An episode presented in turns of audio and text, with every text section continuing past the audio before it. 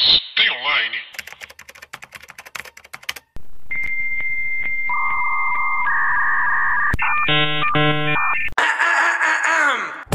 Olá, pessoas, tudo bem com vocês? Eu sou Paula Andrade, sou jornalista e redatora. E meu nome é Thalita Lefere, eu sou designer. E o que, Paula? Você tá me perguntando? Produtora de conteúdo.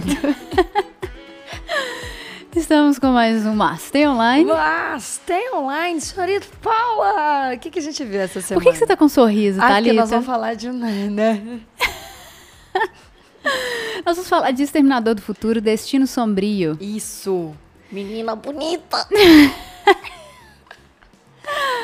A gente mais riu no cinema do que qualquer outra coisa, porque a Thalita não parava de falar de uma certa personagem. É verdade? E nós estamos aqui para falar do filme. O que, que nós achamos do filme? Tá. Vamos pra sinopse antes de Então, você tá. começar a, Tá bom, vai lá. a babar aqui no microfone. Vai lá, vai lá, vai lá.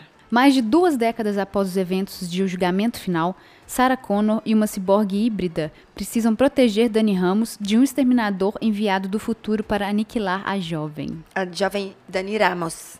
Dani, Dani, Dani! Dani, Dani, Dani. Certo, tá bom. É... O plot do filme é basicamente o mesmo Sim. de todos os filmes que já tiveram do Exterminador.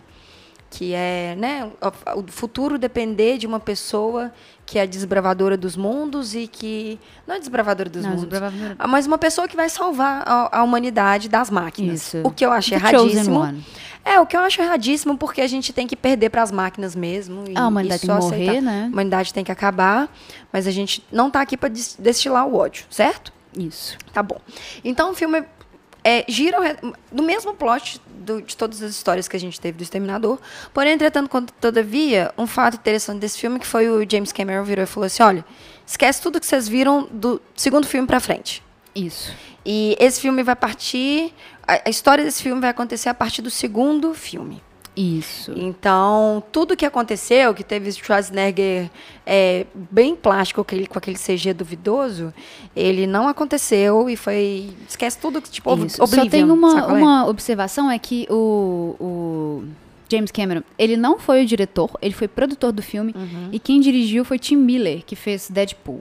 Isso. Então, assim, o, que, o papel do James Cameron foi dar umas palpitadas aqui e ali. Não, não é um trabalho dele igual foi os dois outros primeiros é. Exterminadores do Futuro. Ja- James Cameron virou e falou assim: aumenta minha marca, por favor, que tá pequena. Exatamente. entendeu? Foi basicamente isso que ele fez.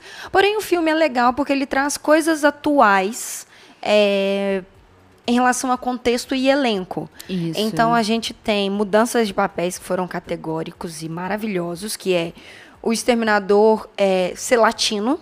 Né, tem uma aparência não tão americanizada, apesar também que os outros temis também no- do Exterminador não tinha tanto uma aparência.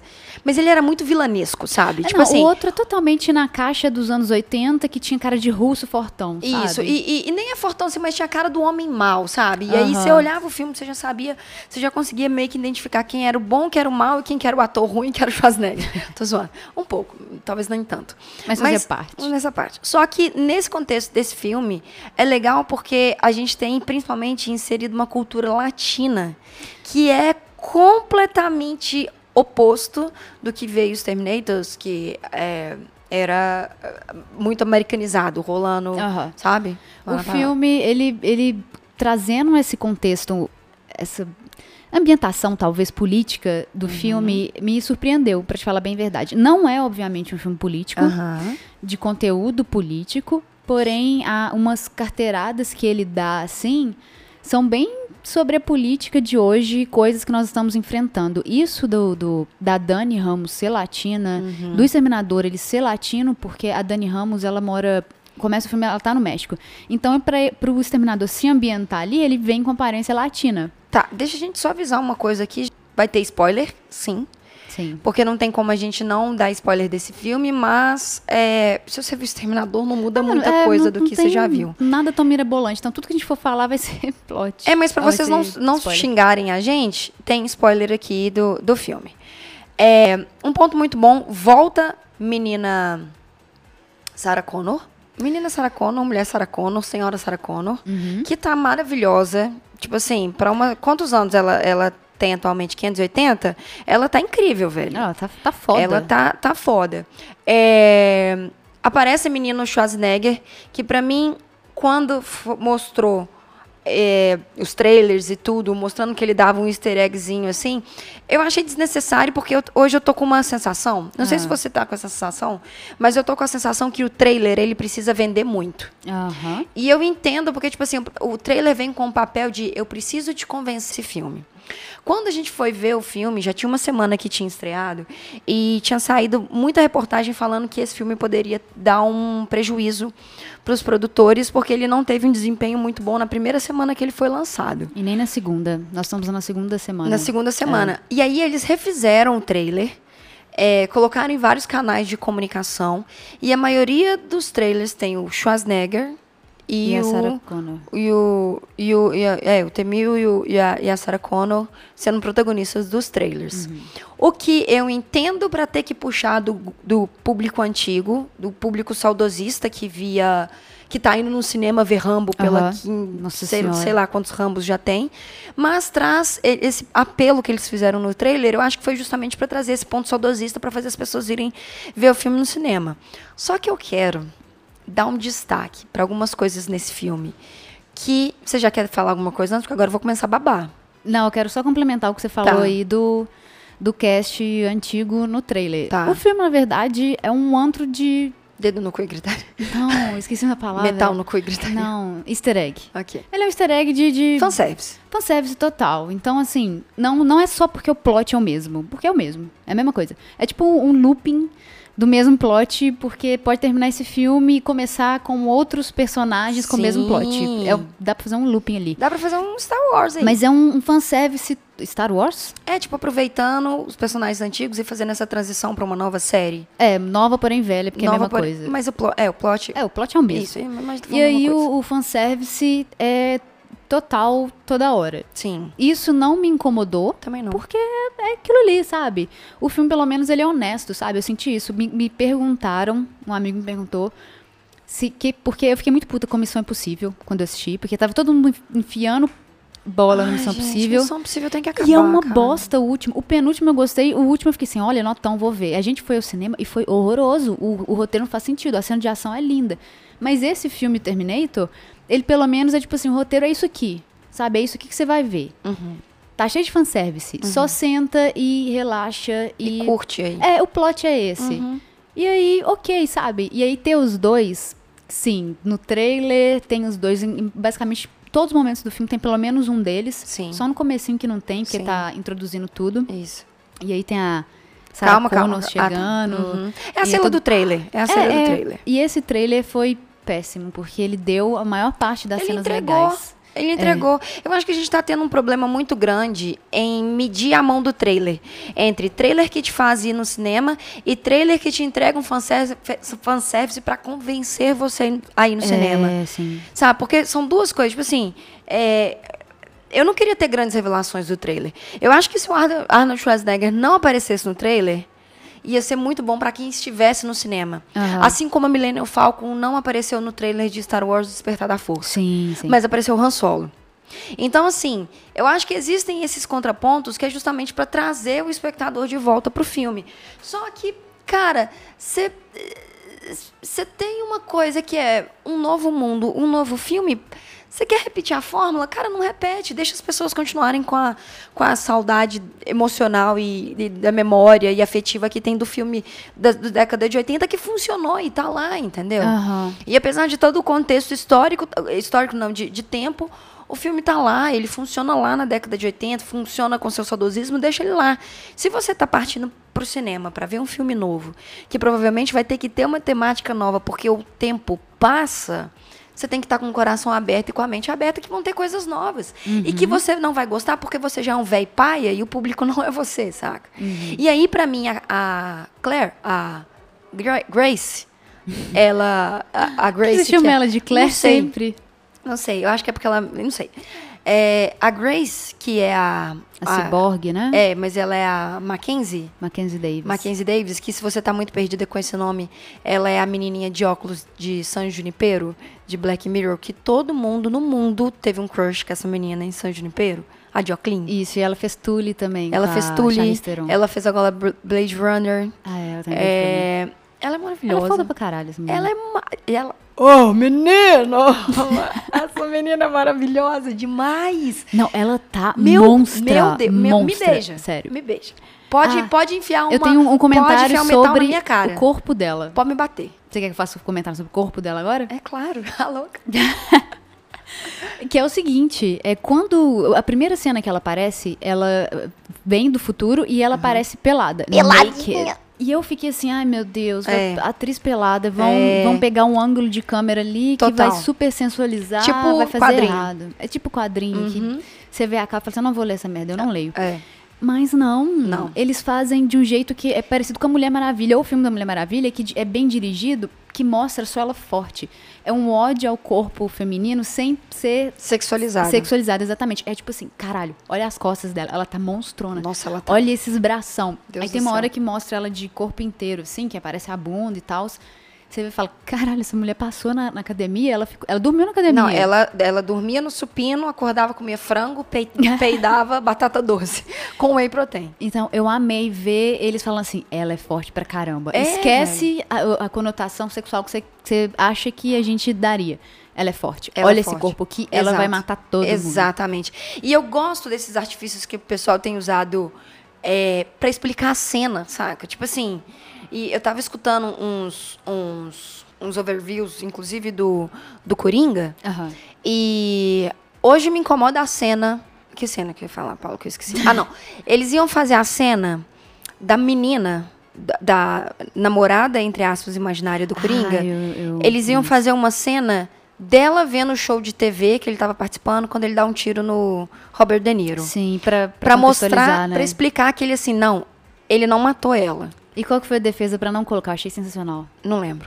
Era... Não precisa, porque ele não queria trocar o ponto de vista Exatamente. do personagem. Ele queria manter o ponto de vista do personagem só do Coringa. É, o filme inteiro é pelo ponto de vista de, do Coringa. Mas se colocar o dela, não tem sentido. Não tem Genial. sentido. Então, assim, é, quando, quando você tem esses artifícios e quando a pessoa, né, os, os artistas e os enfim, os produtores e todas as pessoas responsáveis conseguem é, conseguem usar respostas inteligentes com esses pequenos, pequenos fatos de tela, você não precisa explicar. Então, quando ela aparece que ela sempre está de regata, que isso é um uhum. ponto bem importante, mostra e, e, e os músculos dela estão dela tá, tá bem acentuado. e até gaguejando. É, e no começo acentuado. da cena, a primeira cena dela é ela sentando a porrada em todo uhum. mundo e já mostrando que ela é uma pessoa especial no uhum. sentido de ela não é uma humana comum. E no desenrolar da história, você consegue entender por que, que ela não é uma humana comum. Tem um mini flashback ali dela se contextualizando em virar uma uma Já percebeu que é um mini flashback para o futuro? Então é um forward forward flashback. flashback. OK. É, do futuro, e aí, enfim, isso contextualiza. Então, você já tem desde o começo ela ficando muito forte. É a mesma parada, é a mesma coisa quando a gente tem a Sarah Connor começando o outro Terminator, a Sarah Connor tá uma ma monstrona, monstrona maravilhosa. É a mesma é a mesma linha estética. As duas parecem muito assim nesse ponto de força. Então, ela entra aquela, aquela menina, ela é doce com o olho ainda. Sério, eu, eu quero beijar ela. É só isso que eu queria falar. Ó, a gente tá então entendendo várias coisas. Eu queria que o que o Sirius Black fosse meu pai. Eu queria que a Angelina Jolie me adotasse e eu queria beijar a Mackenzie. É casar, ser Be papai e mamãe. É. Alguém tem um psicólogo ouvindo?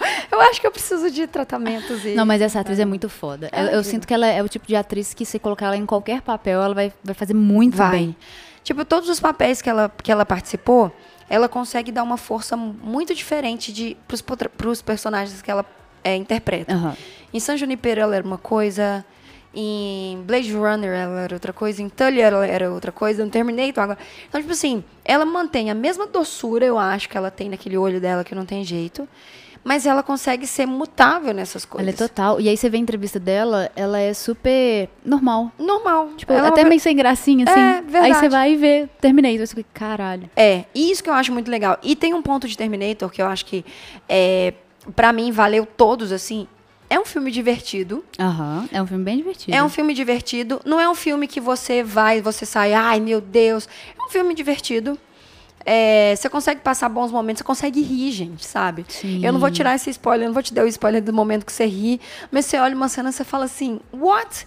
As cenas de ação, tem umas que você ri, Aham. se você ignora a física completamente. gente, sério. Normal. Leva, leva Star Wars no coração, como não pode ter- acontecer explosões no espaço, porque não tem oxigênio. Uhum. É, você ignora a física desse filme, mas se você gosta de Velozes e Furi- Furiosos, onde tem as pessoas acelerando no ar, Aham. é, você vai gostar bastante desse filme. E tem um momento da cena que a Grace luta junto do, do Temil lá, do... Eu não sei se ele é o Temil, do, do Terminator lá, do, do É o coisa. Terminator novo, ele É. não tem um número, não. Ele tem um número, mas eu não sei o número de série dele. Ele, ele tem, era C, nananana, enf- enfim.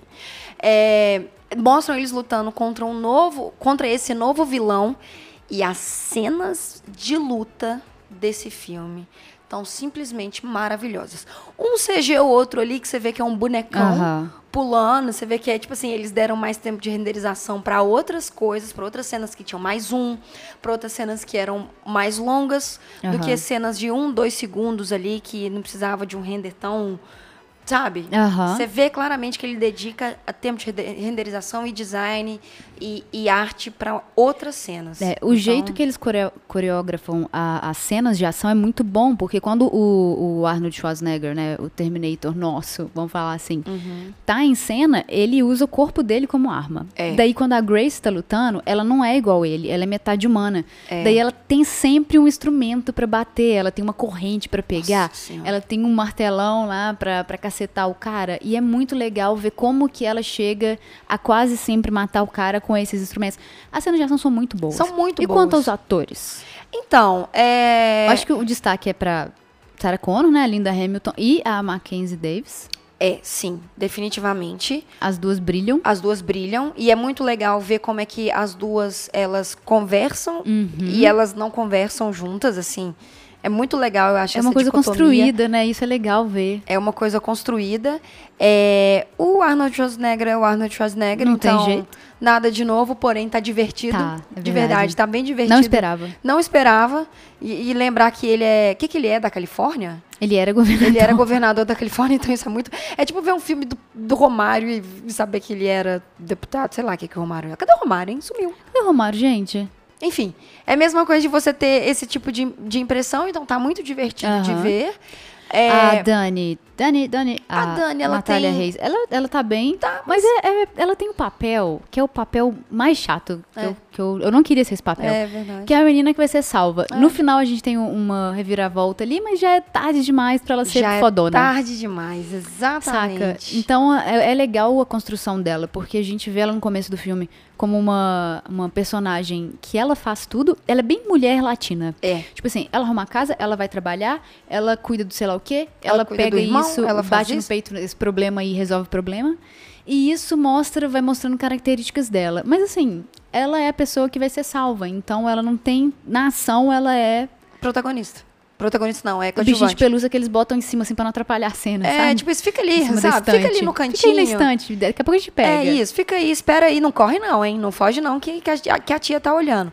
Mas, de novo, o contexto político que o filme tem, o contexto de imigração que o filme traz, Uhum. É, essa quebra de personagens, a relação da Sarah Connor com o, o Temil, é, é, é, é bem... Eu não sei se é Temil, eu posso estar falando Não, é merda, Temil. gente. Temil é o antigo. Mas Temil é o vilão do antigo? É o vilão do antigo. Ah, não, então é o Terminator. É o vilão do dois, mesmo. se eu não me engano. É. É, Enfim, assim, dá pra você se divertir.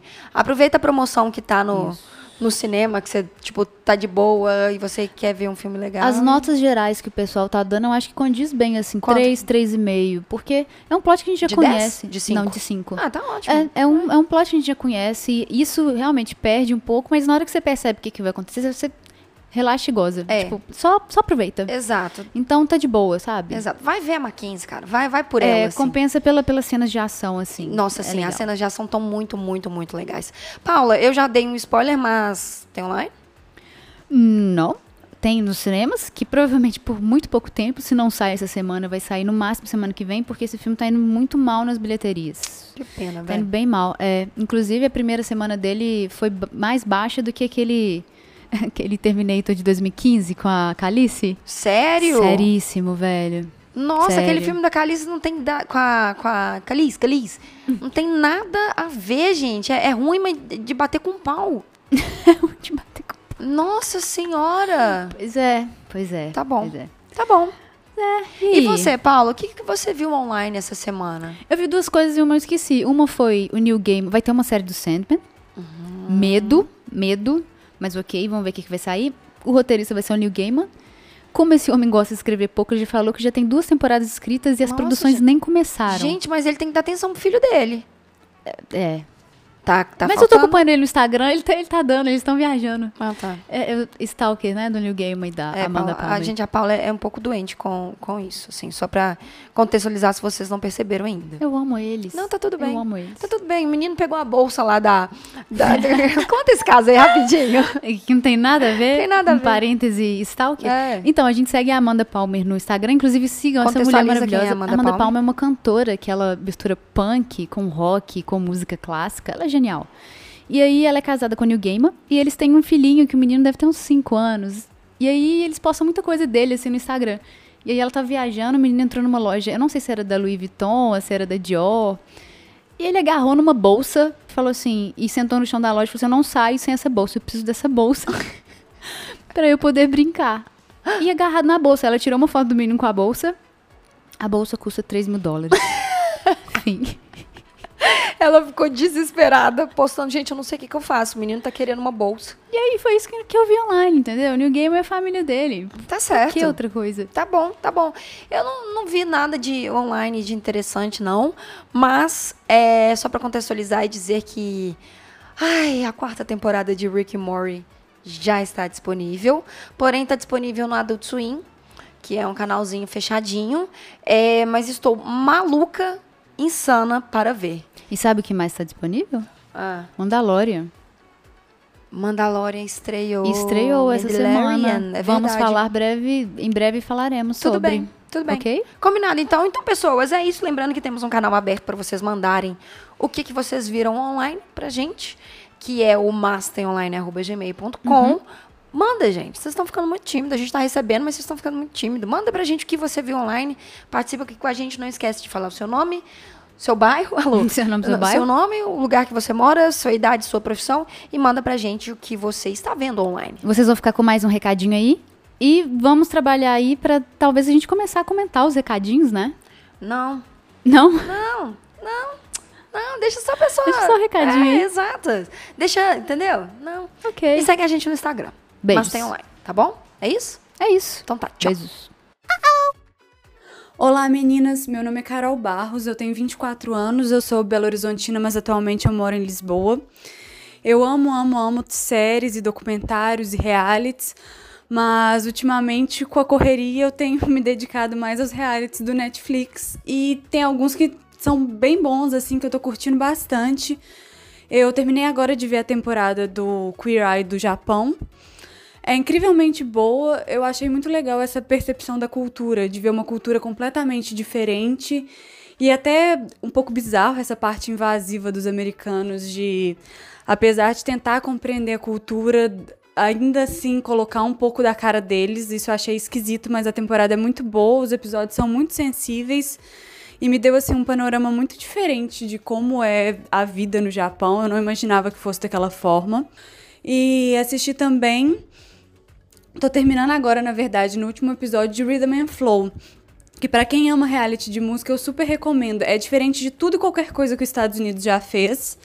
É realmente numa pegada muito de hip hop. Como jurado, tem o T.I., a Cardi B e o Chance the Rapper. E é, é muito diferente de The Voice, de American Idol, de qualquer reality de música que eu já tenha, assim, ouvido na vida. Eles são extremamente diretos, é uma linguagem extremamente própria. É, eu acho que até o dinheiro, a verba com que eles gastam no reality é muito diferente, porque é completamente voltada para o mercado deles. E é assim, muito completo, porque eles vão desde a competição de freestyle a fazer clipe, a fazer vídeo, a gravar em estúdio. Ah, é muito legal, engraçada, a Cardi B é bizarra. E tô curtindo bastante. Fica a dica.